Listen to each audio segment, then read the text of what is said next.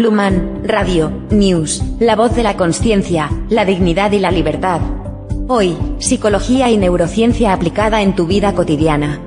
Bienvenidos a la emisión número 50 de la Luman Radio News. Soy Manuel Luis García Raposo.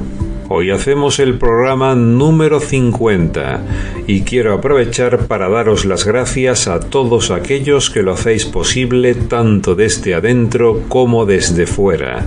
Sabemos gracias a las estadísticas de la IA Spain que es la Asociación Mundial de Comunicación, Publicidad y Marketing Digital, que sois más de 26.000 personas las que nos escucháis a diario. Así que como diría el amigo Bisbal, esto va por vosotros. Ana, dignos días. Hoy tenemos un programa de los potentes, de esos de los que no te quedas igual después de haberlo escuchado. Hoy vamos a hablar del sufrimiento humano necesario y del sufrimiento humano innecesario. Dignos días, Luman. ¿Estás afirmando que hay un sufrimiento humano necesario? Así es, Ana, así es. Y ojo a lo que voy a decir, porque esto no se escucha en ningún sitio más que en la Luman Radio News.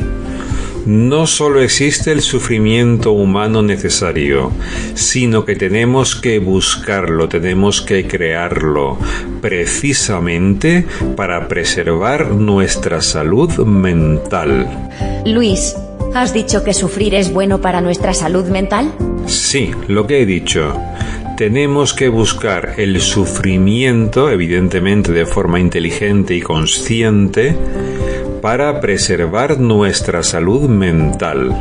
Igual que el organismo humano crea anticuerpos para luchar contra los virus, mentalmente tenemos que crear anticuerpos para luchar contra las dificultades de la vida que son muchas. Y evidentemente alguien estará pensando ahora mismo, pues la vida ya está suficientemente complicada como para complicársela queriendo. Y yo digo, aunque suene a paradoja, pues es precisamente al revés. Cuando nos complicamos en la vida de forma consciente, todo se vuelve más fácil porque nos hacemos más fuertes y luego las cosas nos afectan menos. Y pongo un ejemplo más que obvio, si tú vas al gimnasio, lo que vas haciendo de forma progresiva es cargar cada vez más peso, con lo cual vas cogiendo pesas cada vez mayores. No haces lo contrario. No vas al gimnasio a coger pesas cada vez más pequeñas porque cuando vayas a coger la pesa fuerte, la pesa grande, no puedes porque te has estado desentrenando, cogiendo pesas pequeñas. Es absurdo, ¿no? Pues esto es lo mismo. Si todo va a ser en la vida buscar lo fácil y lo que tenga poco peso, te estás desentrenando para cuando venga el momento y la, necesidad de coger peso. Fijaros qué ejemplo más gráfico. Bien, pues estoy hablando de un sufrimiento consciente, de un sufrimiento que eleva nuestro sistema inmune mental y emocional, por llamarlo de alguna forma. Y la idea de ese sufrimiento consciente, buscado y escogido con todas las letras, es hacernos fuertes mental y emocionalmente hablando. Esto que estoy yo contando aquí no me lo he inventado yo. Los psicólogos lo llamamos de una manera muy elegante, muy eufemística, pero lo llamamos control y gestión de la ansiedad, el estrés y la depresión. Y lo llamamos también tolerancia a la frustración.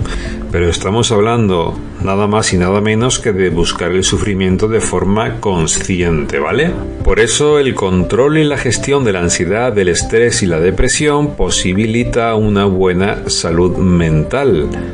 Así es como lo decimos los psicólogos modernos, como ya he dicho, de una forma muy elegante y eufemística. Pero lo que en realidad estamos diciendo es que el sufrimiento nos hace fuertes. Una persona fuerte es una persona curtida en la vida, es una persona con heridas, es una persona que se ha enfrentado ya a lo difícil y no una vez sino muchas. Hasta los espartanos sabían esto, sabían que sólo los fuertes prevalecen frente a las dificultades de la vida. por eso desarrollaron una serie de hábitos estoicos que los han llevado a ser un ejemplo de fortaleza en la historia de las civilizaciones. Entonces, buscamos el sufrimiento consciente para generar fuerza que nos va a permitir tener más salud mental y podernos pelear mejor con las cosas. Y esto evidentemente no tiene nada de abstracto, se hace a nivel de adulto, a nivel de niños. Os voy a poner un ejemplo de hace dos días que yo tuve con mi sobrina. Mi sobrina tiene actualmente siete años y está en tercero de primaria. Hace algunos meses me vio jugar a un juego educativo que se llama mm, Four of Nature, la fuerza de la naturaleza, que consiste en un náufrago que llega a una isla sin nada, absolutamente nada, y tiene que inventárselo todo. Entonces es un juego de supervivencia, es un juego de creatividad y es un juego de enfrentar dificultades una detrás de otra. Ella quería que yo le pusiera el juego cuando ya yo lo tenía muy desarrollado, es decir, cuando ya el náufrago pues había construido su cabaña, su huerto, tenía allí sus animales, tenía sus árboles frutales y yo le dije, no, vas a empezar de cero con toda la dificultad del mundo porque lo que quiero es que enfrentes la pedagogía del juego, no que te lo encuentres ya todo resuelto. Y me dice, Tito, tú tenías un arado hecho de madera y de algún metal. Digo, sí. Pues me va a hacer falta para plantar y hacer la agricultura. Digo, pues sí. Por cierto, ya aproveché como vais a ver en un momento, para explicarle en directo el tránsito de la edad de la piedra a los metales, el tránsito de los cazadores recolectores a la agricultura. ¿Te está gustando este episodio? Hazte fan desde el botón Apoyar del podcast de Nivos. Elige tu aportación y podrás escuchar este y el resto de sus episodios extra. Además, ayudarás a su productor a seguir creando contenido con la misma pasión y dedicación.